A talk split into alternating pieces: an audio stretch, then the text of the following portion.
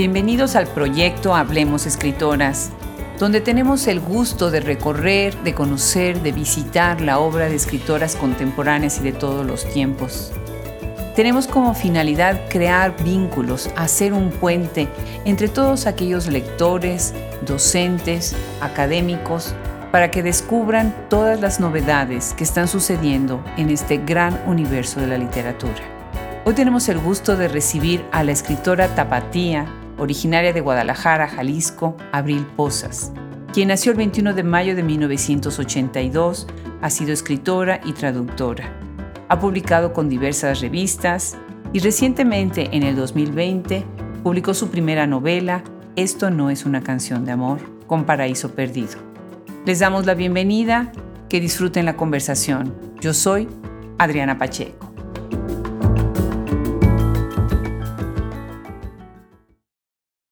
Ya en la introducción a este podcast mencionaba yo que aquellos que nacen en, el estado de Jalisco, en Guadalajara específicamente, les llaman tapatíos. Y tenemos el gusto de tener a una escritora tapatía, Abril Posas. Bienvenida a este programa y a este proyecto que es Hablemos Escritoras. Muchas gracias, Adriana. Estoy muy emocionada de ser parte de este proyecto y agradezco mucho la invitación. Pues al contrario, ya vemos que tienes mucha obra publicada para ser una escritora tan joven, nacida en los ochentas. Cuéntanos un poco cómo empiezas en este mundo de las letras. Eh, me parece que empezaste muy joven, ¿verdad?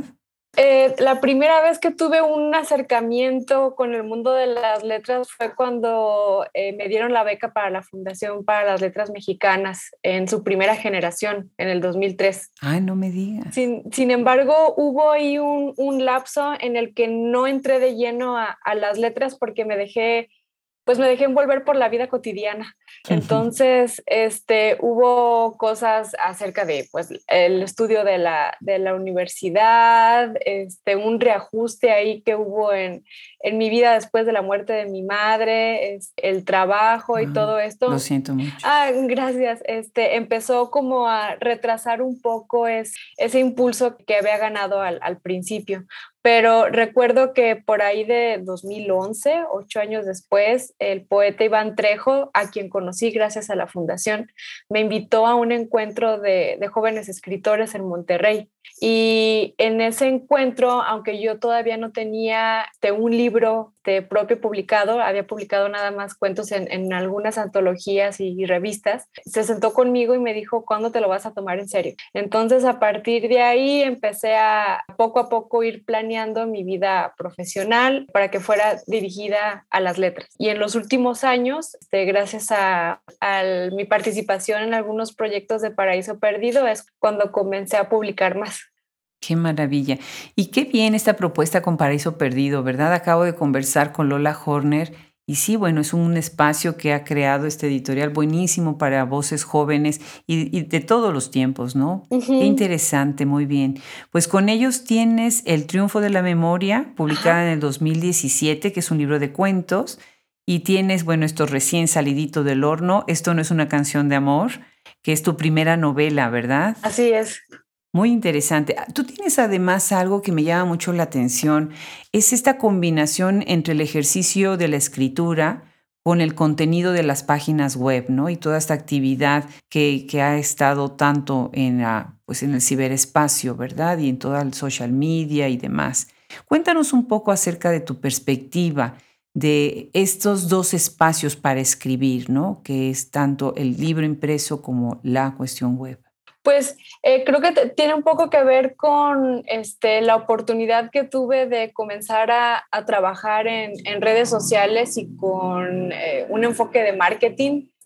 Hace algunos años trabajé para una agencia de publicidad aquí en Guadalajara, de creatividad y de publicidad. Y he de confesar que al principio no era como, o sea, las redes sociales no me parecían la cosa más interesante del mundo, pero a medida que empecé a trabajar en eso, me di cuenta de todas las oportunidades que hay ahí y la manera en que las personas aprovechan ese espacio eh, para crear proyectos de divulgación, para crear este, puntos de encuentro, eh, para este, organizarse.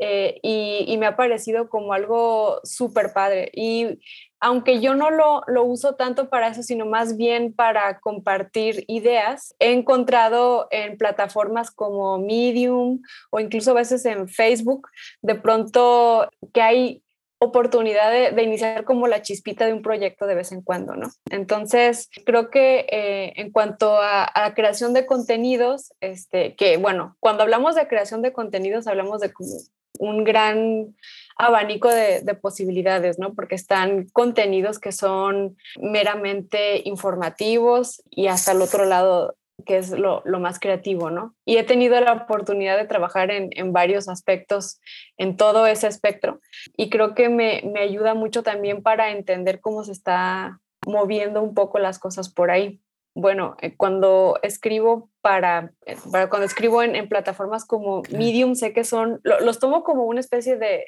de, blog de notas, más que un espacio tal cual para, para publicar. Pero también he podido participar en, en otros proyectos muy padres como Malvestida, de aquí de México, para publicar si se escucha un grito al fondo es mi gato, este, que está sufriendo mucho, no sé por qué. es, la, es la hora de gritar, perdón, este, pero no se asusten, está bien.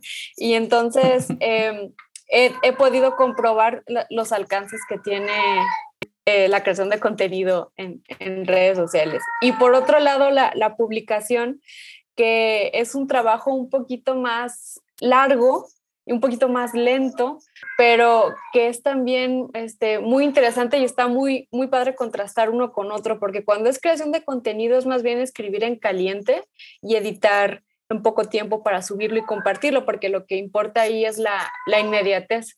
Pero cuando es una publicación impresa, sí se puede tomar un poco más el tiempo para hacer las revisiones, correcciones este, y este tipo de ajustes que además ayudan a, ver cómo se va formando un libro poco a poco, desde la propuesta del diseño editorial hasta la portada, este, cómo se van a acomodar los capítulos o los cuentos.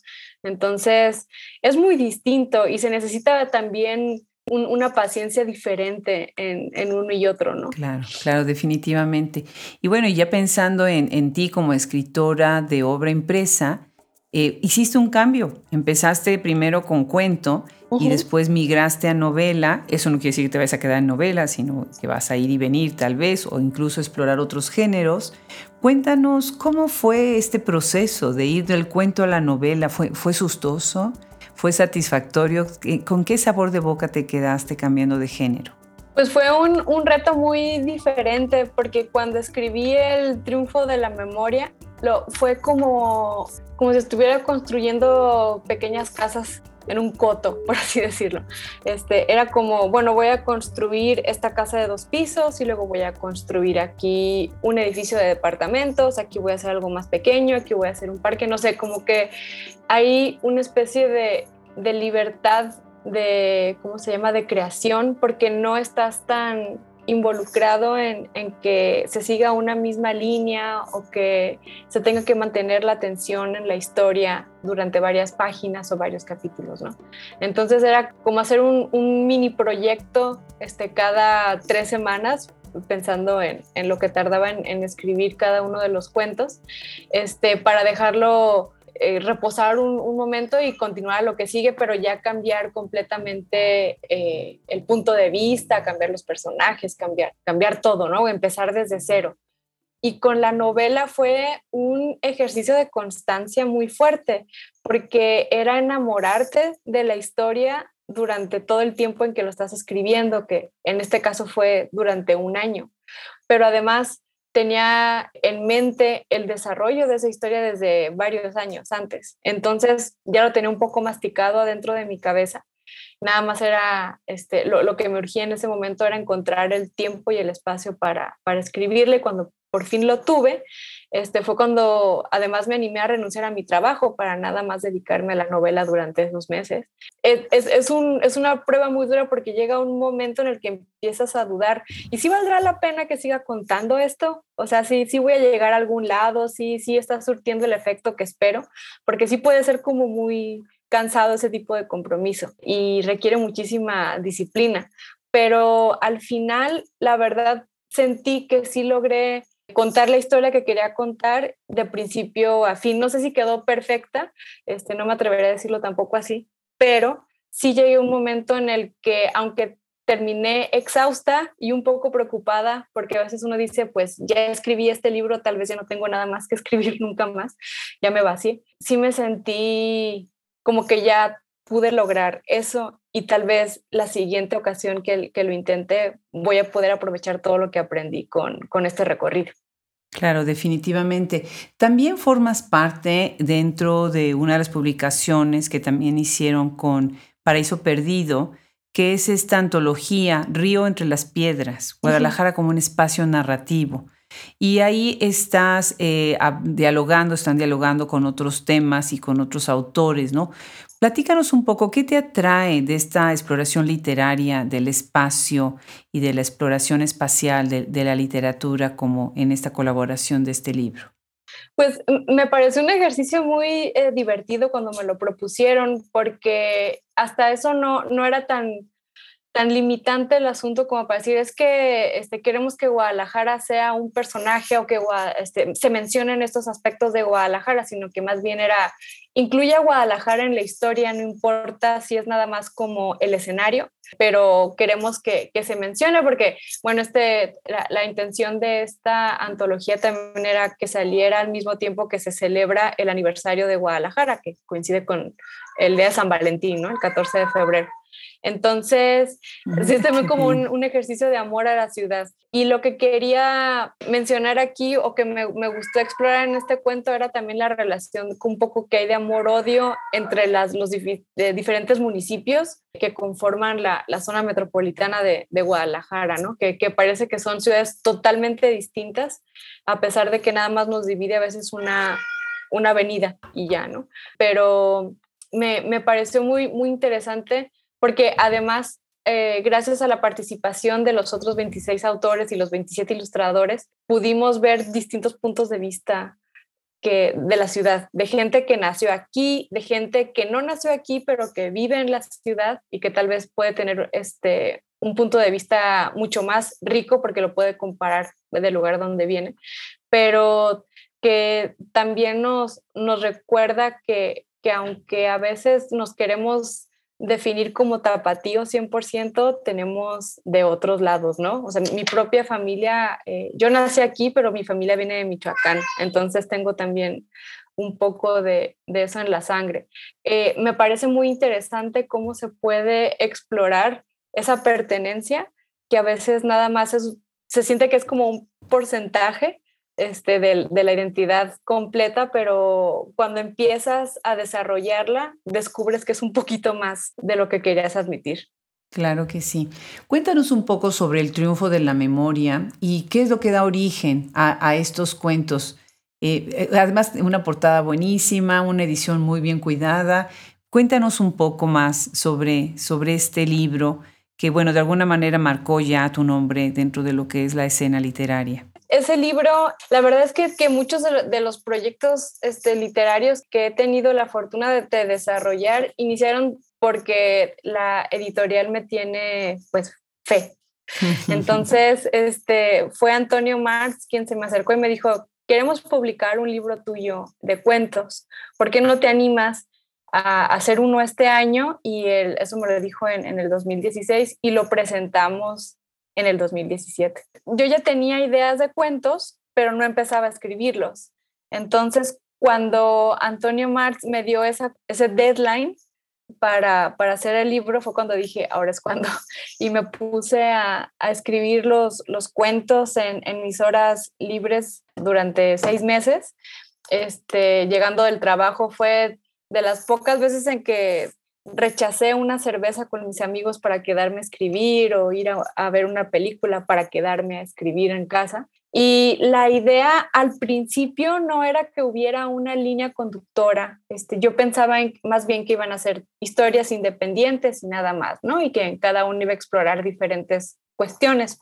Pero cuando estaba revisando los, los cuentos, mientras iba seleccionando las historias que iban a, conformarlo, descubrí que sí había un aspecto que era la memoria, de alguna forma.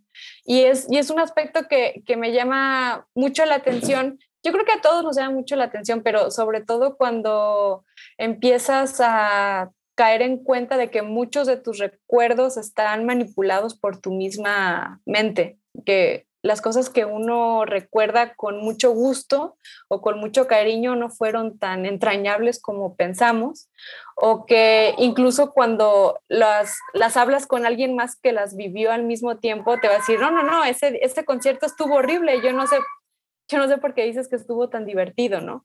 Entonces, eh, como que uno mismo es el propio editor de, sus recuerdos y es bastante tramposo, ¿no? Entonces, también recordemos las cosas como, como nos conviene. Descubrí que tal vez por ahí este, se podría crear una línea conductora, este, que fue casi, pues un poco como coincide, de coincidencia y al final ya lo, lo pudimos dirigir por ese camino y la verdad me divertí mucho escribiendo estos cuentos porque eh, tuve la oportunidad de hablar de muchas cosas. O sea, hay algunos cuentos que están basados en historias que me contaban mis padres de casos reales que habían sucedido en, en las ciudades de donde venían, o que también eran eh, cuentos inspirados en, en, canciones este, o en esa, esta suerte de como de videoclips que uno se va construyendo cuando escucha su disco favorito. Entonces, este, fue, fue bastante divertido y me gustó muchísimo escribirlo. Claro, claro. Me pregunto, en algún momento yo creo que voy a hacer un recorrido de todos los 200 podcasts que lo estamos oyendo constantemente. Siempre estamos oyendo nuestras entrevistas para actualizar las keywords que tenemos y los tags de búsqueda que tenemos en la página, en la enciclopedia, en la biblioteca y siempre poniendo en diálogo, pero me encantaría hacer toda una recolección de todas las definiciones y las ideas acerca de la memoria. Por ejemplo, ahorita oyéndote pensaba yo en Rosa Montero que decían, bueno, la memoria no existe, es un producto en construcción, ¿no? elaboración, ¿no? Y por otro lado, hay eh, toda esta idea de la memoria como la única cosa de la que te puedes asir cuando estás migrando, cuando te vas lejos, ¿no? Cuando pierdes un sentido de pertenencia. Y yo ahorita, bueno, yo comparto contigo esta de, de otra manera. Eh, yo perdí a mi padre recientemente y por, ya sabes que cuando pasa esto siempre se abren cajones que nunca se habían abierto y se llegan a espacios donde nunca habías entrado, ¿no? Y encontré cartas que yo le había escrito de niña a él y a mi mamá y eh, quien, quien pues, se, fue también hace, hace no mucho, y, y, después cartas que yo le escribía ya más adulta, primero de niña, después de joven y después de adulta, ¿no? Ay, hay algunas cartas que las quiero guardar y decir, qué bonito, y hay otras cartas que dices tú, ay, esta que no lo hubiera yo abierto, no lo hubiera leído, porque de repente te das cuenta de muchas cosas que tú pensabas o hacías o eras y ya no eres ni haces ni, ni, eres, ¿no? Entonces es, es, genial este ejercicio de la memoria, me encanta. Es un libro que les recomiendo muchísimo a quienes nos están escuchando. Vayan y visiten eh, esta página de Paraíso Perdido para comprar este libro de Abril Posas, es muy bueno. Así de bueno es este, esta novela. ¿No? Esto no es una canción de amor, ay, que ya desde allá te rompe el corazón, ¿no? Y bueno, pues ahí nos presentas a Romina, que es una mujer soltera de unos 30 años de edad, ¿no? Trabaja en una agencia de publicidad, ya sabes, con esta idea de, la, del éxito, ¿no? Se dedica a cantar en una banda rockera, ¿no? Lo cual me encanta, ¿no? Eso estuvo pero genial, ¿no? Y, y bueno, pues ya sabes, es como que por un lado parece que es muy sociable, pero realmente no lo es, como somos muchos, ¿no? Que tenemos como que estas, estas dos caras, ¿no? Y por algún lado sale este tema pues también de la familia, de la maternidad o no maternidad, en fin, ¿no? Cuéntanos de, de esta novela, de este paseo, de esta tradición madre-hija, ¿no? Eh, que a mí me, me, interesa tanto, me intriga tanto todo lo que se está hablando sobre maternidades, ¿no? Sí, bueno, eh, la idea principal de, de, la novela comenzó hace como unos siete, ocho años, porque yo quería contar la historia de una banda que toca covers, que eh, para mí era como, como la representación de, del casi lo logro, pero no lo logro, que era como, como un juego con, con esta idea de de convertirte en músico en este caso, pero, pero no del todo porque estás tocando canciones que son de otra gente. Nada más estás como reinterpretándolas en frente de un público más chiquito. Y me, gustaba mucho la, la, dinámica que hay en, entre las bandas. Eh, cuando fui reportera, este, en, en esa época tuve la, suerte de entrevistar a, muchos músicos de diferentes géneros y me gustaba mucho platicar con ellos porque me contaban todas estas historias acerca de cómo era la vida este, de, de, una banda, ¿no? Que no siempre están en una gira por Europa o por todo el país siendo los principales, sino que además este, tienen que conseguir el sustento diario. Este, con, tal vez con una banda de covers en un, en un bar más chiquito, ¿no? En, ese intervalo entre, entre que graban el gran disco o llega el, el agente que los va a descubrir. Y de cierto modo como que me recuerda también un poco al trabajo de, la escritura, ¿no? Que a veces estás haciendo contenido este, para páginas web mientras estás escribiendo tu libro con, con esperanzas de que poco a poco vayas abriéndote puertas. Y al principio el, el protagonista iba a ser hombre y me iba a concentrar nada más en la historia de la banda.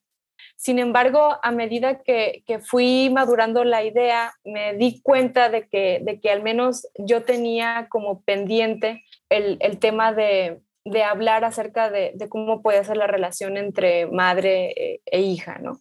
Y bueno, eh, obviamente influyó mi, experiencia de, de, la pérdida de mi madre, este, y creo que durante muchos años estuve intentando contar una historia que, me hubiera gustado que leyera ella, además, pero que no hubo oportunidad de, que así fuera.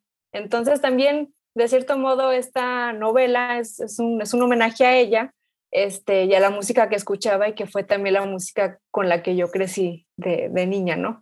yo, yo fui la más chica en casa, entonces las, primeras canciones que escuché que me aprendí eran de mi mamá, de mi papá y de mis hermanos mayores. Entonces tenía como, como un remix bastante amplio porque escuchaba a Daniela Romo y a Rocío Durcal y a Lucía Méndez, pero también escuchaba a los Platters, escuchaba a Camilo Sesto, escuchaba a Morrissey y a Madonna y a Duran Duran y a Menudo, no sé, muchas, muchas cosas, ¿no? En lo que yo misma fui aprendiendo a, a crear mi propio gusto musical, que fue este, cuando entré en la, en la adolescencia. Entonces, es también así como un, una especie de, de, recorrido de nostálgico entre la música con la que uno crece y la música que uno va eligiendo como parte de su propio soundtrack. Entonces, esto de esto no es una canción de amor, el, el chiste era como como tratar de, jugar con, la mente de, los lectores, porque quería que a medida que estuvieran conociendo la historia de Romina, también comenzaran a recordar las propias canciones que, que formaron su vida y cómo se relacionan con los recuerdos más importantes también. Es un libro genial porque además vas introduciendo los títulos, las letras, los cantantes, las bandas y bueno, tengo que confesar que todos los nombres que acabas de mencionar, todos los conozco. Así que, y yo también crecí yo con una mamá que ella era muy joven cuando me tuvo muy, muy joven, tenía apenas 17 años y yo no tuve canciones de cuna. Este, yo oía a este Elvis Presley, esa era mi ah. canción de cuna. Entonces, era genial y algo parecido te, te, pasó a ti, claro que obviamente con un abismo de diferencia de edades, ¿no? El libro es genial, me encanta, me encanta la idea de usar la música como un vehículo de reflexión para los afectos, ¿no? La, la, música obviamente siempre nos va a llevar a esa parte sentimental y afectiva de nuestra conciencia y de nuestra inconsciencia, ¿no? De nuestro inconsciente, pero por otro lado crea vínculos, ¿no? Que se hacen muy sólidos, que podemos pensar, bueno, es que es generacional. No nada más eso, la música atraviesa las generaciones, ¿no?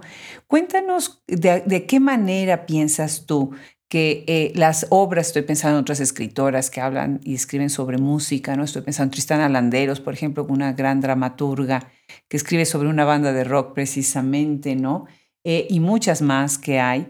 ¿De qué manera esto ayuda y de qué manera crear un soundtrack, una playlist para leer un libro acompañando de esa música funciona más para despertar esa sensibilidad en el lector?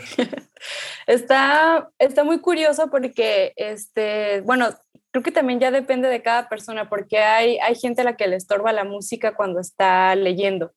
Eh, a mí me ha pasado que estoy escuchando una, una música que me gusta mucho al mismo tiempo que leo y, y suelto la lectura y empiezo a cantar. Entonces, este, también, también depende de cada persona pero siento que cuando agregamos ese tipo de, de, referencias en las obras, también empezamos a crear como una especie de, de universo narrativo que se va nutriendo de otro tipo de, de, elementos. A mí me ha pasado eso, por ejemplo, este, últimamente con, cuando leí la novela de Mariana Enríquez, la de Nuestra parte de noche, que tiene muchas referencias a, otros, este, a otras obras de arte, no solamente de música, sino también habla de pintura y habla de deidades de la región que está narrando, que es la, esta parte de Argentina que está cerca de, Brasil.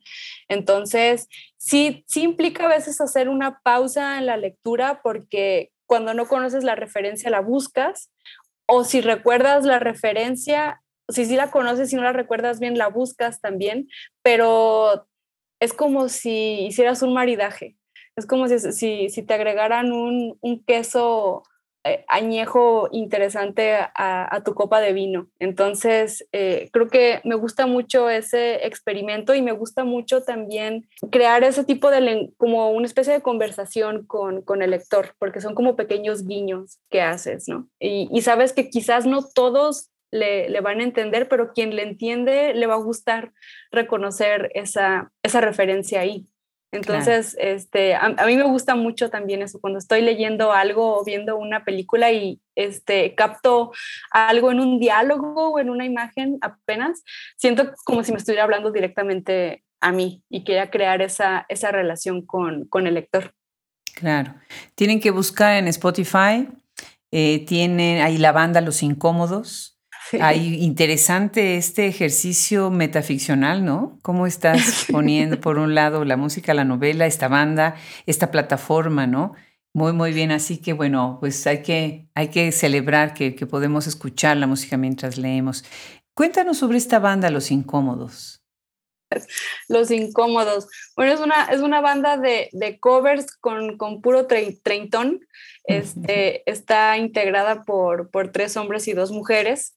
Y bueno, es, lo curioso de, de esta banda es que se, se, conocen de manera circunstancial porque coinciden en, en una noche de karaoke este, en, en, la ciudad, ¿no? Entonces, nada más eh, se conocían este, las dos mujeres, que son Romina, la protagonista, y su mejor amiga, Antofagasta o, Anto, como le dice. Y, este, y en ese momento no había como grandes aspiraciones de crear un proyecto musical juntas, porque Anto es la, la verdadera música de la banda, es la que tiene el talento y que se ha formado este, en, ese, en ese mundo y que quiere convertirse en música o, y o productora este, por su propia mano. Eh, a pesar de que, bueno, no, no, está en las mejores circunstancias económicas o laborales en ese momento. Y los demás, incluida Romina, están en una situación un poquito más cómoda porque tienen trabajo estable, pero no, es, este, no se convierte en prioridad dedicarse a, la música, sino que más bien es como, ah, sí, hay que vernos los fines de semana y tocar en este bar las canciones que siempre nos han gustado, ¿no? Entonces, eh, lo que yo quería era crear una, una amistad que podría parecer improbable porque son un poco distintos unos de otros. Unos son demasiado godines, hay un ingeniero ahí que es demasiado tímido para expresar sus sentimientos, hay un un compa que lo único que quiere es ser famoso y tener a muchas groupies, pero pues ¿quién, quién tiene groupies en una banda de covers, no? Entonces hay un poco de frustración ahí en, en su vida. Y siento que hay algunos aspectos que, con los que nos podemos este, identificar, sobre creo que yo que sobre todo la gente de, de mi generación, que a veces o que en ocasiones hemos tenido algunos planes de dejar todo y dedicarnos nada más a, a lo que nos gustaría hacer en un aspecto creativo, pero siempre hay algo en la vida que nos impide hacerlo, ¿no? Entonces hay que tomar decisiones al respecto también. Y, siento que eso es también parte de, del viaje que tiene Romina y al mismo tiempo Anto. Anto que también es soltera, que no tiene hijos, que, que sabe que lo que quiere es dedicarse a la música aunque no pueda pagar una casa para poderla habitarla con, con toda la gente que podría estar alrededor de ella, pero que es, es, parte del plan. Entonces, este, tiene que seguirlo así como está. Claro, definitivamente. Bueno, pues además de la, de la música, tienes ese tema tan importante que es la maternidad. Pero yo te pregunto por el otro lado, el tema de ser hija. ¿Y qué significa ser hija? ¿Qué significa armar este rompecabezas de la persona que fue tu madre? ¿No? Eh, acá con Romina, bueno, está todo este ejercicio de las fotos, yo ahorita te platicaba de las cartas, ¿no? ¿Y qué te, qué te parece, qué tanto se ha hablado de esta otra eh, protagonista en la relación madre-hija? Pues fíjate que, que creo que no, no fue de manera tan tan consciente en que decidí tomar el otro lado de, la moneda. Este, creo que ahora, ahora que, lo mencionas, este, estamos hablando de, del asunto de, ser hija de, y del papel de ser hija, ¿no? Entonces, creo que hay una cierta carga también y que poco a poco vamos dándonos cuenta de, lo que se espera de nuestro rol de, de hija como para continuar las tradiciones que iniciaron nuestras madres o para romperlas. Y al mismo tiempo, eh, la forma en que armamos esta idea de lo que es ser madre a partir de, la madre que tuvimos. Porque, bueno, creo que ninguna madre es perfecta. Eh, y siempre va, va a haber un, error o dos por ahí. Este, no me acuerdo quién. O más. O más. No me acuerdo quién. hace poco donde escuché que, que, alguien decía, ay, es que tengo miedo a, a tener hijos y dañarlos. Y alguien dijo, de todas maneras los vas a dañar. no importa cómo lo intentes, va, a pasar algo ahí que no, que, que no va a ser ideal, ¿no? Em, yo tengo otro dicho, después de cuatro hijos, yo tengo otro dicho que digo que la maternidad opera a partir de sentimientos de júbilo y sentimientos de culpa. Oh, sí, debe ser, debe ser muy, muy duro, la verdad, este, asumir ese, ese papel porque creo que desde el principio sabes que nunca vas a poder ser o cumplir todas las expectativas de nadie, ¿no? Entonces creo que es, una carga muy fuerte que, tienen las madres. Y cuando lo ves desde el punto de vista de, hija, eh, a medida que creces también te das cuenta de cómo, de cómo veías a, tu madre, porque yo recuerdo que, que yo veía a, a, mi madre como la persona más madura, organizada este, y completa del mundo, sobre todo porque ya, ya era mayor de 30 años, ¿no? Entonces, para mí, cumplir 30 años era llegar a una estabilidad emocional, profesional y económica que era prácticamente regalada, ¿no? Era como cumplías 30 años y te entregaban un certificado de ya estás en donde tienes que estar pero a medida que me acercaba a la edad decía, no, esto no está funcionando, ayúdenme, lo estoy haciendo todo mal. Entonces quería como, como que Romina tuviera también ese, ese viaje y empezar a, comprender que todo eso que ella creía que era su madre, gran parte eran propias imaginaciones, ¿no? Entonces, eh, también eso puede ser un poco injusto, porque se le dan roles o papeles que no necesariamente la mamá acepta, ¿no? O la madre recibe con gusto. Y al mismo tiempo eh, se va contando una historia ajena, la de la madre, con prejuicios a veces o con malentendidos. Y no, no se le da la oportunidad de, que ella misma cuente cómo ha sido su, su propio camino.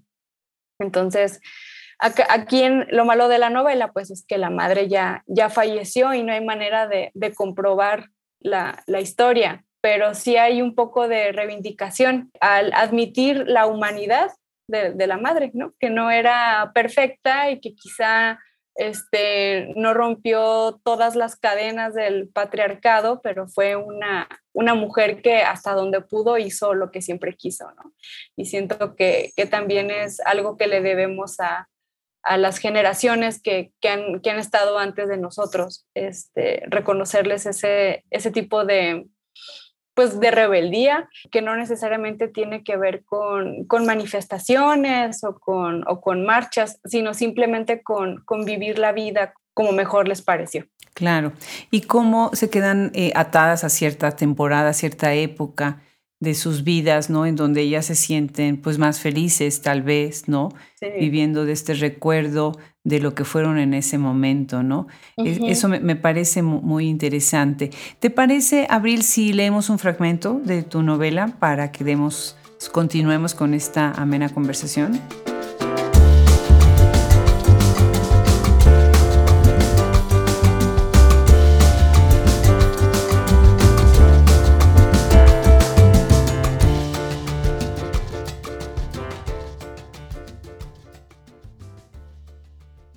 Cuando regreso a casa, cuando el sol ya no quiere pulverizarnos antes de que destruyamos todo lo que hay de vida en este diminuto planeta, olvido la frustración de estar fuera de onda, la prisa de las primeras horas y le pongo atención al camino, el mismo que recorro cinco días a la semana, que temprano en la mañana no me ofrece sorpresas a la vista. Sin embargo, la soledad también tiene una extraña manera de hacerse adictiva por esa promesa de libertad. Nadie te espera, Nadie te va a preguntar por qué tardaste tanto en volver. Hay tiempo para que la velocidad no convierta en un barrido continuo a las personas, los edificios, los rostros que se asoman por las ventanas. Me gustó mucho este, este pasaje porque tu protagonista se mueve entre ese sarcasmo, su afición por los 90, su torpeza, eh, su lado humano, ¿no? Lo que estábamos comentando, su lado humano. Y es un momento así cuando la vulnerabilidad, ¿no? Te hace todavía ser más maduro o reflexionar de una manera más maduro sobre ella, ¿no? ¿Qué piensas sobre este balance de, ser vulnerable, de ser frágil y a la vez de, encontrar de ahí esa fortaleza para, para lo que es la maternidad y lo que es la vida en familia? Creo que eh, lo que ayuda a veces a, entender lo, que pasa o lo que nos está pasando es precisamente el, manejo del humor. Siento que, aunque a veces puede ser un campo, eh, eh, ¿cómo se dice? Un campo de fuerza, que a veces no permite que la gente se te acerque, también puede ser una manera en que aprendes a ver lo que te ha sucedido sin que te esté causando daño en cada momento. Y siento que también de manera inconsciente, o sea, sin planearlo, eh, el tiempo mismo te va permitiendo que comiences a contarte la historia de tu vida una y otra vez, pero con diferentes matices. Lo que fue una tragedia eh, se puede convertir en una comedia este, lo que fue algo que te hizo enojar ya nada más te causa un poco de cansancio o de decepción, pero ya no te, te lastima tanto. Y, y, así poco a poco también vas teniendo como la claridad de, de entender lo que ha sucedido y cómo te ha afectado, ¿no? Entonces, eh, Romina tiene ahorita en, en, la historia un poco eso de, de juego en, en, la manera en que percibe su vida, porque está en un instante en que se convierte en un parteaguas, porque está un poco aferrada todavía a la vida que tuvo en los 90, cuando su madre todavía estaba viva, cuando no tenía responsabilidades, cuando no tenía dolores de cabeza, cuando no había que tomar decisiones por sí misma. Y al mismo tiempo se da cuenta de que el tiempo avanza y la va a obligar a hacer todo eso que no quiere, ¿no? Eh, lo que yo intenté hacer también con, con esta historia era manipular un poco a Romina de cierto modo, sintiendo que así fue como manipuló un poco la vida también a mí. Entonces, la verdad es que, como dice esta frase de, de creo que es de, Gaspar Noé, el, tiempo lo destruye todo, pero no solamente con lo, con lo bueno, también con, con lo malo. Entonces va acabando con, con, el, con el dolor y con toda este era, era la intención de, jugar con estos elementos en, la historia, con el sarcasmo, este, con la tristeza, con la nostalgia y el humor este, involuntario. Claro. Bueno, pues para ir cerrando la conversación, cuéntanos a quiénes lees, quiénes te inspiran en tu obra. Pues mira, estoy este, leyendo últimamente a, cada vez más autoras. Este, hace algunos años hice un ejercicio que se puso de moda en, redes sociales, que era, mira tu, tu, librero y cuenta cuántas este, autoras tienes en, en comparación con autores y salí reprobadísima.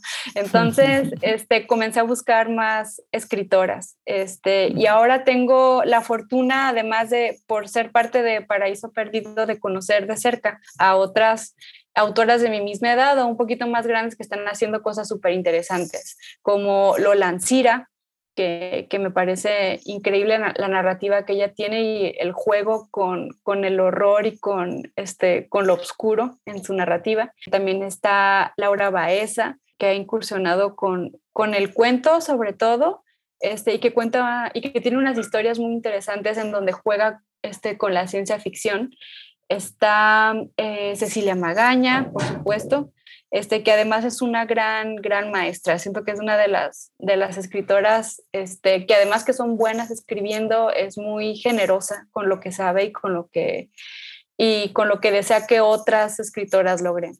También, bueno, Mariana Enríquez, ya la mencioné, que a mí me, me sorprende muchísimo la manera en que explora el horror en lo cotidiano y en, y en los problemas sociales que últimamente son parte de la conversación, ¿no? como el los feminicidios, eh, la pobreza. También me gusta mucho lo que hace Guadalupe Netel. De hecho, este, uno de, de, los libros que más me ha gustado es el de El cuerpo en que nací, que es este, cuando leí esa novela también fue como, como una especie de, de rayito de esperanza porque dije, ah, tal vez yo puedo escribir una novela también por porque me, me sorprendió mucho ese, ese lenguaje que tiene, que no es muy complicado, pero a la vez tiene un ritmo este, impresionante, ¿no? No puede soltar sus páginas, quiere saber qué, qué, es lo que va a suceder más adelante y es también muy conmovedora la manera en que juega con, con la memoria en, esa, en esa historia. Qué maravilla, tienes muy buen repertorio. Pues es que por, por fortuna hay muy buenas escritoras que ya están siendo cada vez más publicadas y siento que es también una, este, una oportunidad que no podemos dejar de pasar. Claro, definitivamente. Pues muchísimas gracias, eh, Abril, por esta conversación. Eh, estoy segura de que vendrán muchas cosas muy buenas contigo, de tu pluma. Y bueno, pues es una delicia tener esta mezcla de una cuentista, una novelista, pero además muy metida en, la, en lo que es el siglo XXI, ¿no? Y este cambio tecnológico que estamos viviendo todos y que del cual no podemos escapar, ¿no? No, desgraciadamente no.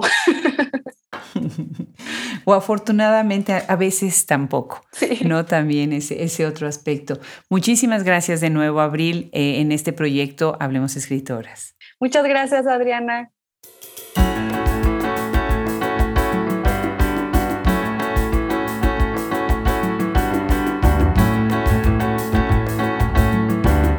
Pues qué gusto haber compartido el día de hoy nuestra conversación con Abril Posas. No dejen de buscar su obra en la editorial Paraíso Perdido y no dejen de seguirnos cada semana y visitar nuestra página web www.hablemosescritoras.com. Ahí pueden consultar nuestra enciclopedia y nuestra biblioteca con más de mil sugerencias de obra escrita por mujeres contemporáneas y de todos los tiempos.